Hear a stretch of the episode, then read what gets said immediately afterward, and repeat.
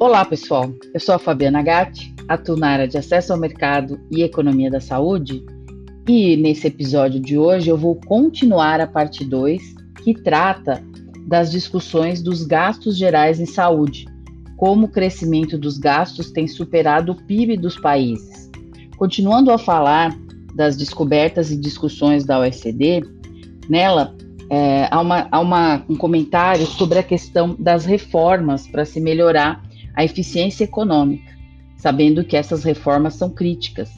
Então, o aumento do uso de genéricos, que tem gerado economia de custos, embora os genéricos representem cerca de metade do volume dos produtos farmacêuticos vendidos nos países da OECD, aumentos nas cirurgias diurnas, menores taxas de hospitalização, estadias mais curtas também podem indicar um uso mais eficiente de recursos hospitalares que são caros.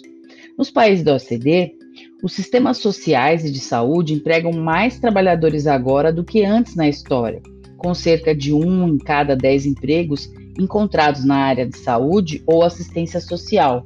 Mudar as tarefas de médicos para enfermeiras e outros profissionais de saúde pode aliviar as pressões sobre custos e melhorar a eficiência do sistema. O envelhecimento da população aumenta e a demanda dos serviços também especialmente para cuidados de longa duração. Isso coloca mais pressão sobre os membros de família, principalmente mulheres, que são cerca de 13% com, das pessoas com mais de, de 50 anos que prestam cuidados informais pelo menos uma vez por semana para um dependente, que seja parente ou amigo. E em 2050, a parcela da população com 80 anos ou mais su estará superior ao dobro. Uma mudança nos sistemas de saúde, em termos de organização de financiamento, é fundamental nesse processo.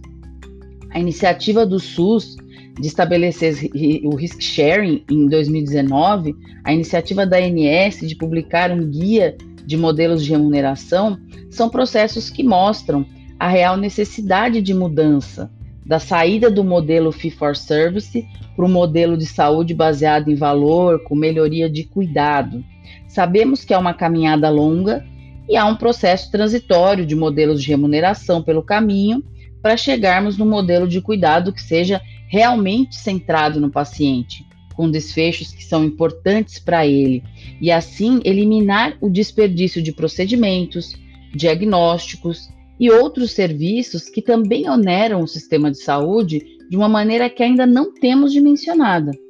Essas questões eh, também podem ser atendidas pela área de economia da saúde, que fornece evidências comparativas dentre os produtos e serviços que impulsionam os gastos com saúde, identificando aqueles que melhoram os resultados de saúde dos pacientes, fornecendo maior valor e levando à redução de desperdícios.